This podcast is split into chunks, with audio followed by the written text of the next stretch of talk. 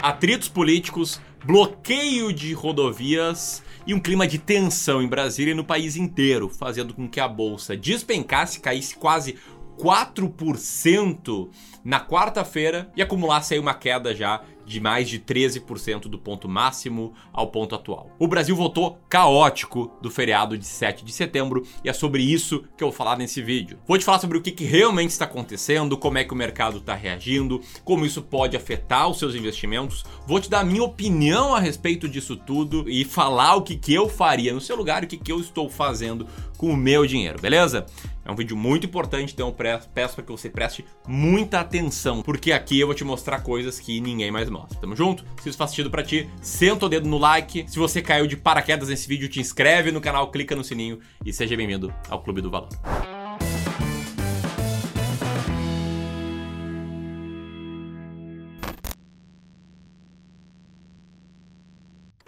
Então vamos lá, o que, que tá rolando? Milhões de pessoas foram às ruas no feriado de 7 de setembro, no dia da independência. E nas 26 capitais e no Distrito Federal, sem contar várias outras cidades, houve o protesto a favor, né? o protesto a favor do presidente Bolsonaro, em que os manifestantes defendiam principalmente o impeachment de integrantes do STF, do Supremo Tribunal Federal, voto impresso em 2022 e até mesmo alguns intervenção militar. Além disso, o dia foi marcado por discursos inflamados do presidente Bolsonaro e também de vários aliados seus ao redor do Brasil. À tarde, em São Paulo, Bolsonaro fez ataques diretos ao ministro do STF, Alexandre de Moraes, alegando que ele não vai mais obedecer às suas determinações e dizendo, abre aspas, não vamos admitir que pessoas como Alexandre de Moraes continuem a açoitar a nossa democracia e açoitar a nossa Constituição, dizendo que, abre aspas, só saio preso morto ou com vitória.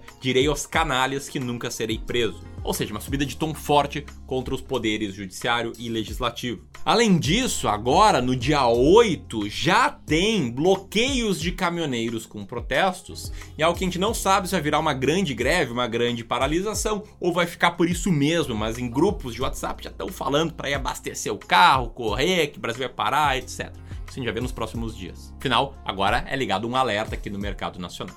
O que mais que aconteceu? Após as manifestações e após a escalada do tom de Bolsonaro, houve reações por parte do poder legislativo e judiciário. O Rodrigo Pacheco, por exemplo, presidente do Senado, ele cancelou as sessões do Senado do dia 8 de setembro, e o Luiz Fux, presidente do STF, iniciou a sessão de quarta-feira com uma dura represália as falas do Bolsonaro no dia anterior, no dia 7, afirmando inclusive que o presidente cometeu crime de responsabilidade e dizendo que, abre aspas, ninguém fechará essa corte. Além disso, vários partidos políticos já mudaram o tom e o posicionamento em relação a um possível impeachment do presidente Bolsonaro. Com isso, o clima de incerteza, o clima de insegurança, o clima de, o clima de imprevisibilidade que já existia, né, por conta das tensões políticas, ele somente aumentou. Não à toa que o maior risco à bolsa de valores, segundo uma pesquisa que a XP fez com seus assessores de investimentos, agora há pouco em 2021, já era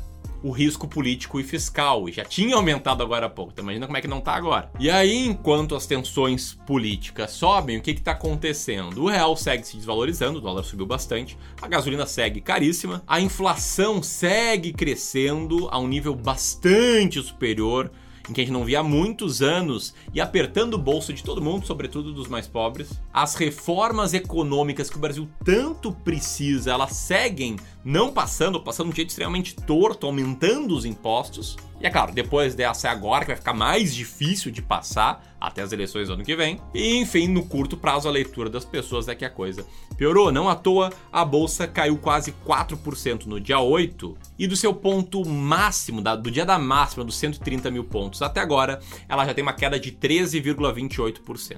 Então guarda muito bem esses dois números, tá? A queda de 3,78% no dia 8 e também a queda acumulada de 13,28%. Guarda por quê? Porque eu já vou retomar esse assunto, beleza? Enquanto isso, quero saber o que você acha Qual a sua opinião sobre tudo isso? Deixe teu comentário aqui abaixo, beleza? Se tá gostando do vídeo até aqui, das informações que estou trazendo, também senta o dedo no like, porque eu já vou entrar aqui na minha opinião. Mas não sem antes tentar entender o que, que, passa pela cabeça de muitos investidores, seja dos investidores que estão começando agora, que começaram há pouco, ou dos investidores mais experientes ao ver um cenário assim. Eu sei que muitas pessoas pensam coisas como: É, realmente não dá, investir no Brasil é uma furada.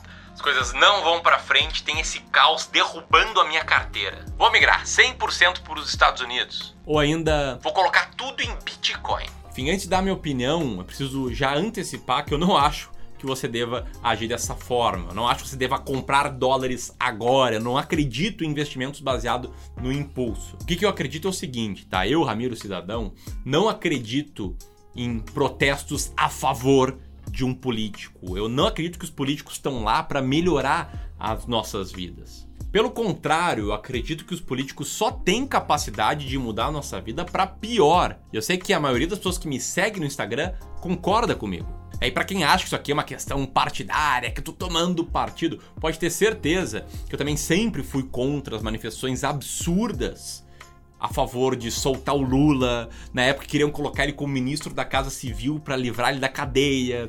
Sempre achei um absurdo as pessoas fazerem vaquinha para liberar político corrupto, assim como eu acho que não é o melhor uso do seu tempo sair na rua protestando por um político. Mas eu preciso falar agora como Ramiro gestor de investimentos, gestor profissional de investimentos, trazer aqui alguns fatos para te mostrar sobre a bolsa.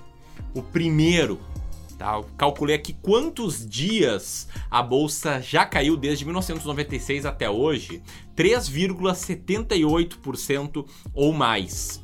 E o resultado foi em que 2,57% dos dias, ou seja, mais ou menos um dia cada 50, isso acontece. Em outras palavras, pode parecer algo raríssimo a bolsa cair quase 4%, porém, uma vez a cada dois meses e meio, isso acontece. É comum ter dias de queda grande assim na bolsa. Mais comum ainda é a gente ver a bolsa de valores a 13% abaixo da máxima histórica.